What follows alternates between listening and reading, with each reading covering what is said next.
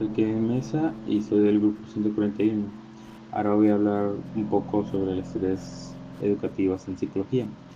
La educación es recibir instrucciones por medio de un docente. Este es al menos el concepto que tiene la RAE. Pero la educación tiene diferentes conceptos de diferentes autores como lo son Piaget, Platón y Copperman. Ahora un poquito de historia. Históricamente el fin de la educación ha sido muy diverso y controversial, como en Grecia. Los griegos son un muy buen ejemplo ya que tuvieron énfasis en la literatura y una de sus grandes herramientas para la educación era la libertad y el desarrollo de la inteligencia, las artes y ciencias. Japón es uno de los países con una gran tradición y es considerado una potencia económica, científica y tecnológica. Bueno, Ahora hablaremos un poco sobre la educación y el capitalismo.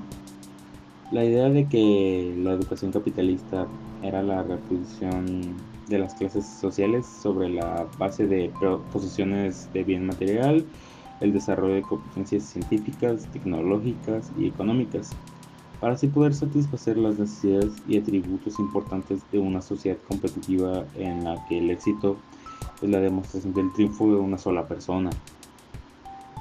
Ahora, con eso en mente podemos hablar del socialismo y la educación donde se fundamenta la solidaridad y aprendizajes cooperativos para que la sociedad se desarrolle en un conjunto, pero esta evita la producción de un interés por las clases sociales y solo se busca el bienestar de la sociedad donde ya no hay un éxito individual, sino de la sociedad o grupo.